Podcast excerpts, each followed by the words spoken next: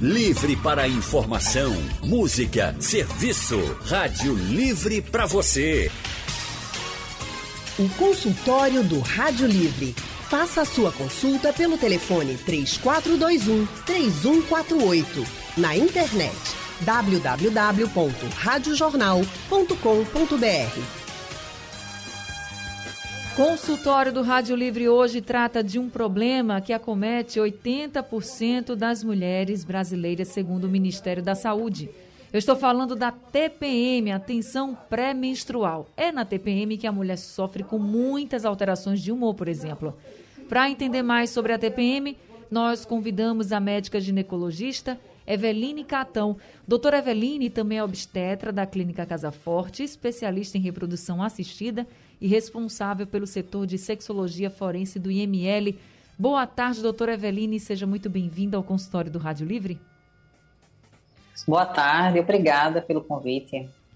Obrigada, senhora, por ter vindo aqui conversar com a gente, pegou um, pouquinho do seu tempo e veio aqui trazer orientações para os nossos ouvintes, para as nossas ouvintes também.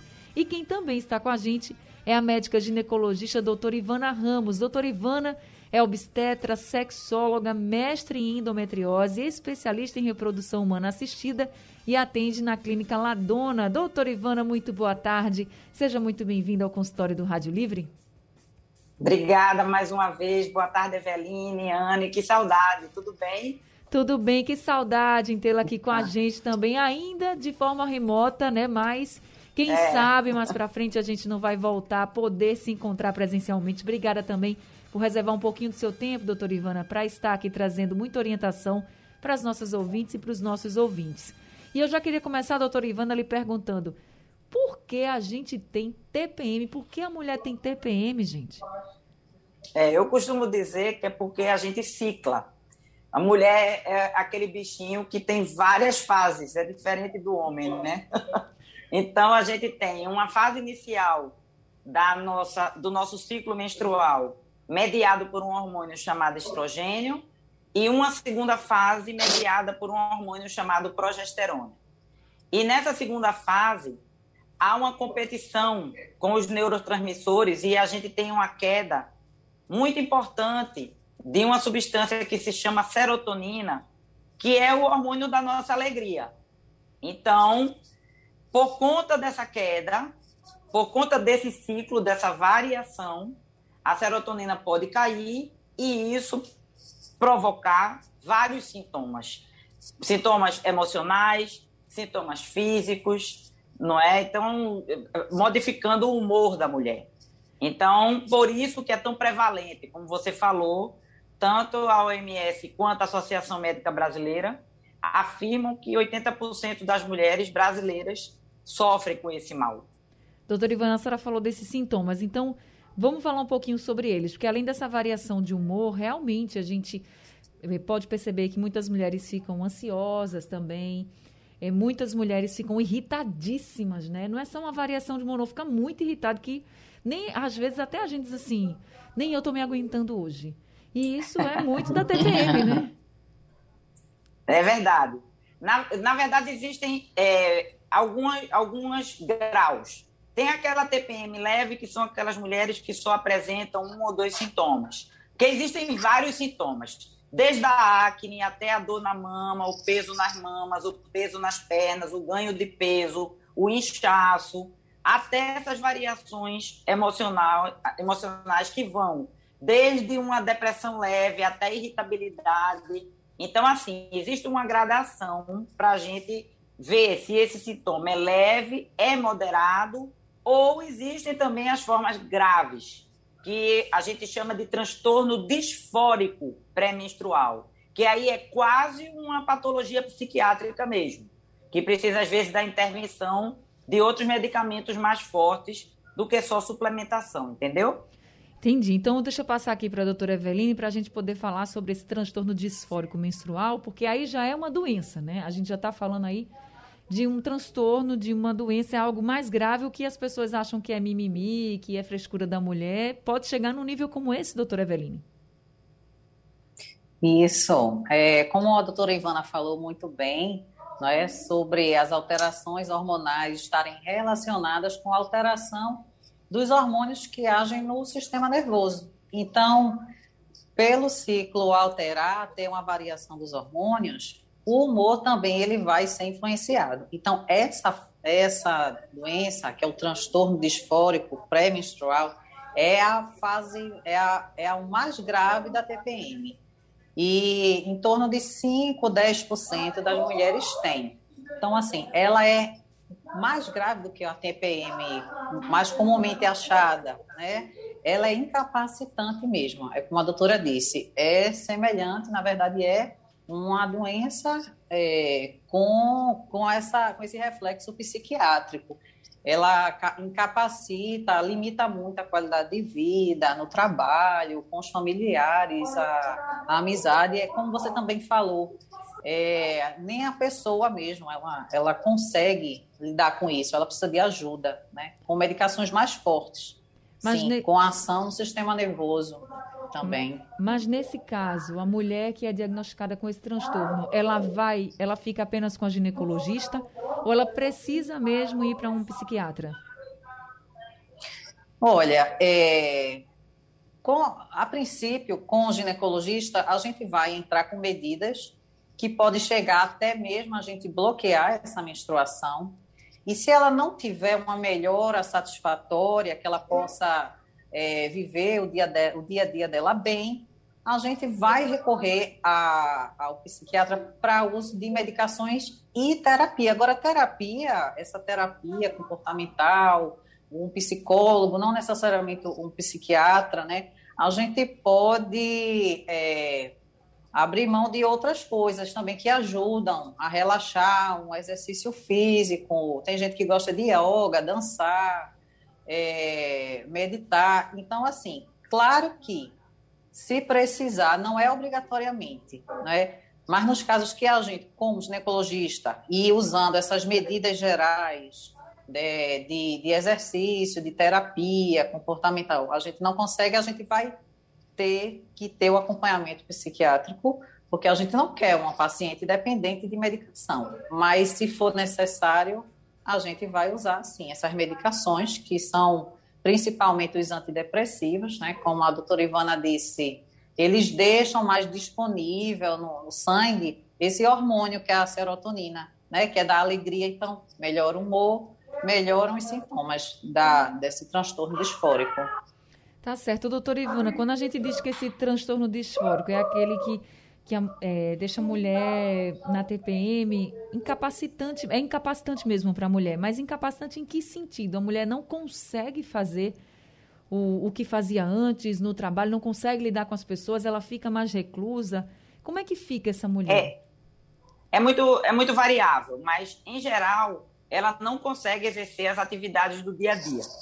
Então, ou não consegue porque o, o nível de depressão é tão grande que ela não consegue nem sair da cama. Então, assim, leva mesmo ela para baixo. Ou o grau de irritabilidade é tão grande que ela não consegue se concentrar nas atividades, né? ela, não, ela não consegue ter um equilíbrio emocional que permita com que ela tenha uma, uma atividade normal. Por isso que a gente diz que é incapacitante, porque retira dela a capacidade de uma vida normal.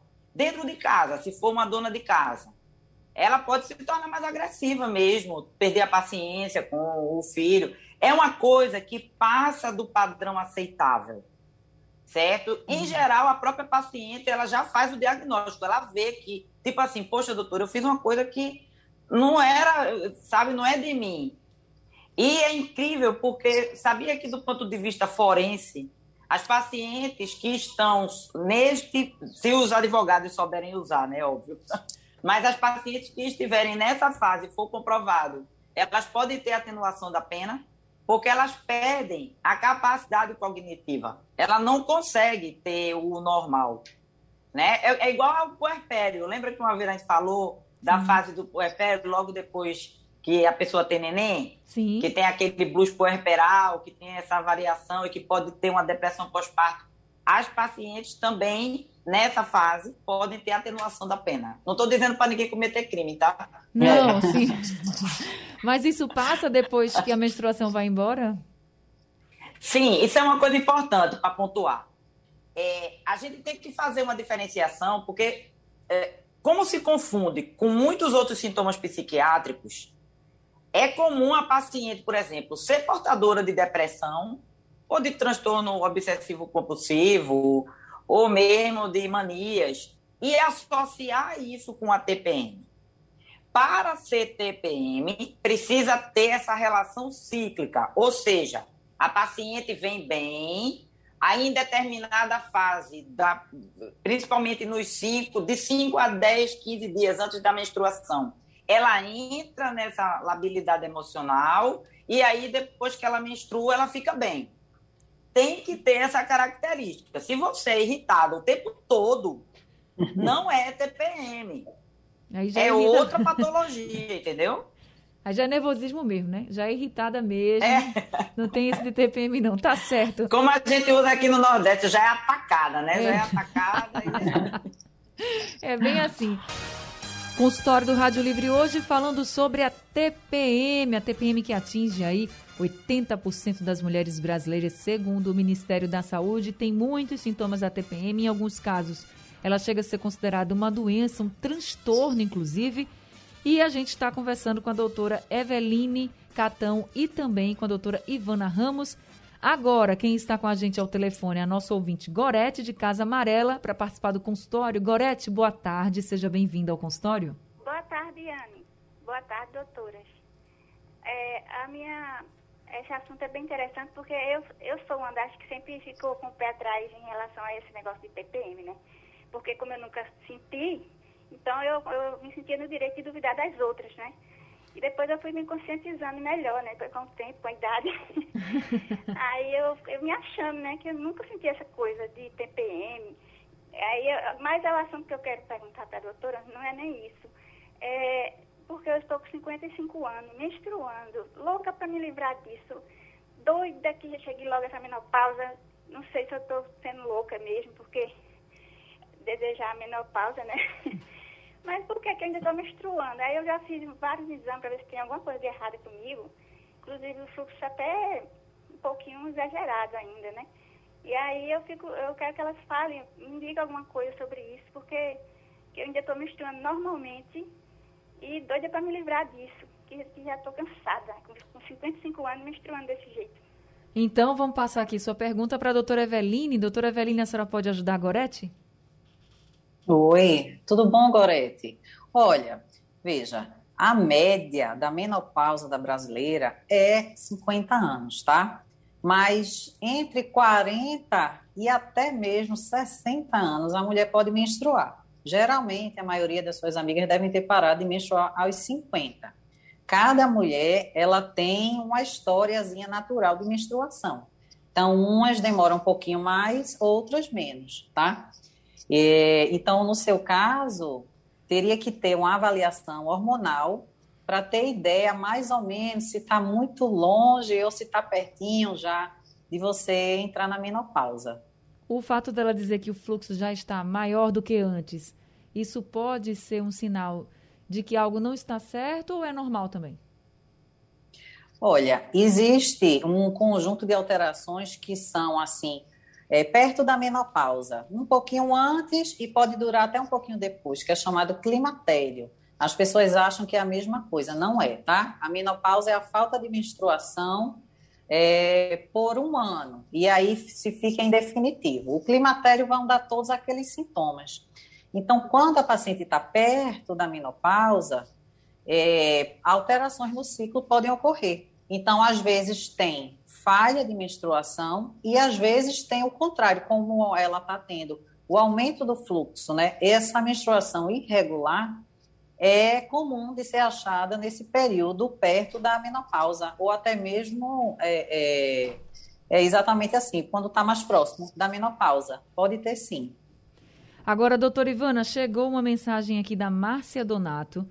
Ela está dizendo o seguinte: ela pergunta o que pode melhorar os sintomas da TPM, porque ela diz que chegou aos 40 anos com vários sintomas que não tinha antes, como irritabilidade, tontura, dores nas costas e nas pernas. Ela diz: parece que fico doente quando estou perto de menstruar. O que é que pode ser feito então para diminuir esses sintomas ou melhorar esses sintomas, doutora Ivana? Bora lá. Desde os tratamentos comportamentais, ou seja, não necessariamente ela precisa fazer uso de droga. Então, aquilo que a gente diz sempre para tudo, né? Exercício físico, alimentação saudável, então, às vezes, até uma orientação nutricional para diminuir um pouco a ingesta de sal, alguns alimentos mais diuréticos para ajudar nessa fase, não é? Dormir bem e manter o intestino funcionando. Isso aí é o conjunto. Agora, de droga, o que é que a gente pode usar? Existem alguns é, medicamentos que são fitoterápicos, ou seja, que não são remédio, que vai do óleo de prímola ao óleo de borage, algumas substâncias que são mais naturais e que podem ser usadas.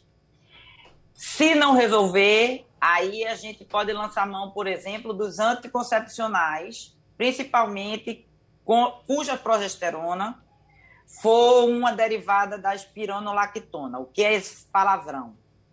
É uma progesterona que tem um efeito mais diurético, que não retenha tanto líquido. Porque tem paciente que faz uso de medicamentos anticoncepcionais e que tem mais efeito colateral do que se não tivesse usando. Né? Então, assim, isso também ajuda. E se não tiver jeito, os moduladores de serotonina, que são as, as fluoxetinas, as paroxetinas, são antidepressivos leves, tricíclicos, que a gente também pode usar nesse período ou por todo mês. Ela precisa ser avaliada, assim, no conjunto geral, para ver em que grupo ela está colocada para poder fazer a medicação certa. Não sair por aí comprando remédio sem orientação médica, tá?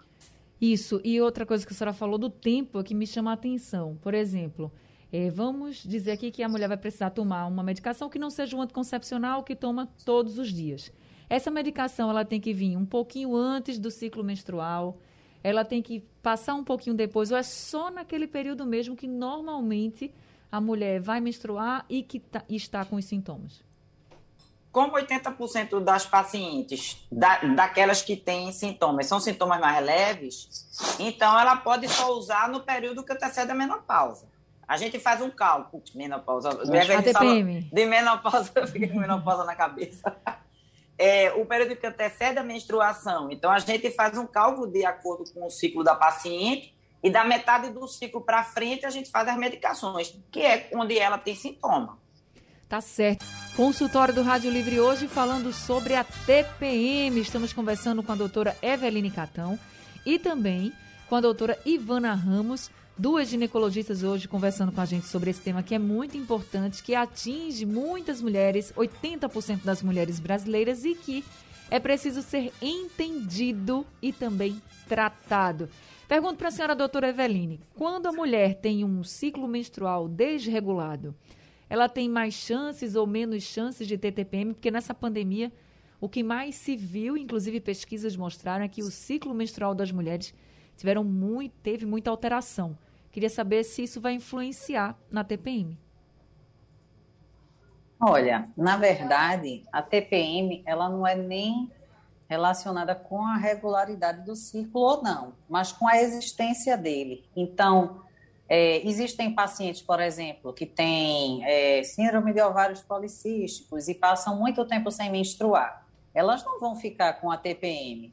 Agora, a partir do momento que ela menstrua, ela pode ter, sim. A, sempre que houver menstruação, pode ter esses sintomas de TPM. Ela não, não é necessariamente ligado à regularidade do ciclo, mas sim à presença do ciclo. Se tem menstruação, pode ter TPM. Ainda falando sobre sintomas, porque varia muito de uma mulher para outra, é normal, por exemplo, sentir náuseas quando a gente está nesse período da TPM?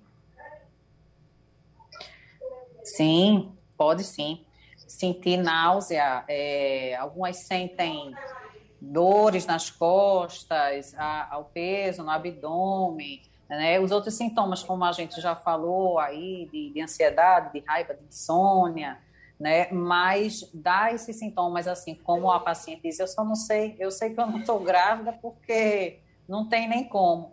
mas dá alteração sim, também essas alterações gástricas, é A alteração também alimentar, é, também aumenta o apetite para determinados alimentos, né? Como doces, Como né? doces, aquela guloseima, aquele alimento bem gordo, aquela coisa que a gente deve evitar na TPM, é, mas é o que dá mais vontade de comer, né? Especialmente chocolate. chocolate é uma coisa que ainda aumenta a retenção de líquido, né? É, o problema é que quando a gente come o chocolate, a gente fica mais feliz, né? Aí as pessoas vão mesmo comer o chocolate na TPM. É um Aí, fato. Agora, doutora Ivana, a senhora começou o nosso consultório falando sobre por que as mulheres têm TPM e explicando a questão hormonal. Mas por que então eu posso ter uma TPM diferente da senhora ou de outra mulher? Porque eu vou ter uma variação maior de hormônio, porque eu vou ter mais um hormônio do que esse. Enfim, porque o que, que vai diferenciar aí o meu organismo, o meu corpo do corpo de outra mulher para a gente ter diferentes tipos de TPM? Quantidade de receptores por isso que tudo na vida, assim, inclusive medicação, tem que ter uma padronização, assim, uma personalização, vamos dizer assim. Não pode ser igual para todo mundo. Porque nós temos número de receptores diferentes. Tem pessoas que vão ter dor na mama e outras não vão ter. Provavelmente os receptores naquela mama daquela mulher que não tem são menores do que de outra, entendeu? Então é uma questão apenas de receptor de hormônio. E quando a gente tem aquela vontade de chorar que não dá para se segurar. Eu tenho uma a amiga, mesma coisa. É, eu tenho uma amiga que diz logo, eu disse, ó, tô tá, na minha TPM do, porque da... eu não paro de chorar, não, não posso, eu tô muito sensível, não paro de chorar qualquer é, coisa eu choro. Ela já sabe por causa do choro. Depende da quantidade de, de ladrão de serotonina que a gente diz. Vocês falaram do chocolate, o chocolate, ele melhora a serotonina. Agora, como um chocolate bom, o problema é que as pessoas gostam, quem gosta de chocolate, é, geralmente gosta do docinho do chocolate. E o chocolate bom é o chocolate amargo, é o que não tem docinho. Inclusive, nas dietas nutricionais, o chocolate que é 70%, 80% cacau, aquele que é o mais amargão, é o que é liberado. Não é o chocolate de barrinha, assim, docinho, não é isso. Aí é a necessidade por açúcar, né? É a necessidade por açúcar. Então, é essa questão. Essa vontade de chorar é porque você teve mais progesterona, essa progesterona roubou mais serotonina e você ficou mais carente. É isso. Poxa, poxa, tá certo. Olha, estresse. A gente está bastante estressado, todo mundo está muito estressado nessa pandemia também aumenta o, os sintomas, ou reforça assim, os sintomas da TPM, doutora Eveline? Sim, qualquer, na verdade, é, se a paciente tiver qualquer alteração de base, ela vai piorar, né, nesses sintomas de, de, de a, a pré-menstruação.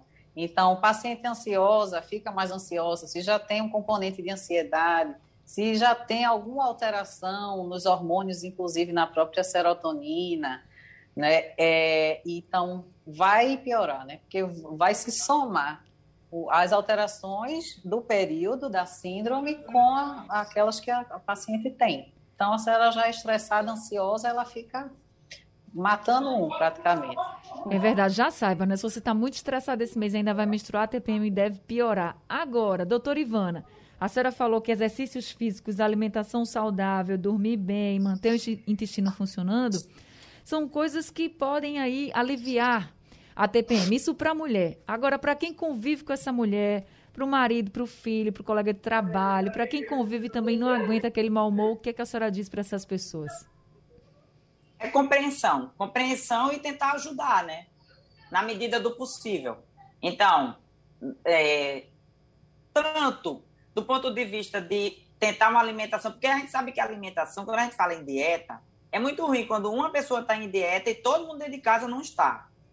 Né? Então, hum. assim, é, o companheiro, principalmente, que é quem está mais próximo da gente, ou a companheira nos casais homoafetivos, elas precisam estar tá participando. Imagina o casal homoafetivo, hein? Que são duas mulheres. Exatamente. Imagina se o ciclo ali bate. Ciclando Exatamente. Ciclando na mesma época. Então, então é pensar que tem que ajudar. Eu tava você falando aí que você tinha tava, tem vontade de chorar na TPM. Hoje eu estava vendo os seus stories. Você volta a correr, dona Ana.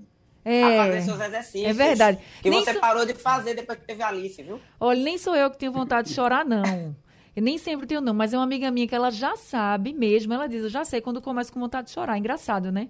Eu tenho, eu tenho sintomas bem variados, mas tenho e sei quando tô. Mas tenho que voltar a fazer exercício. Todo mundo tá falando isso para mim.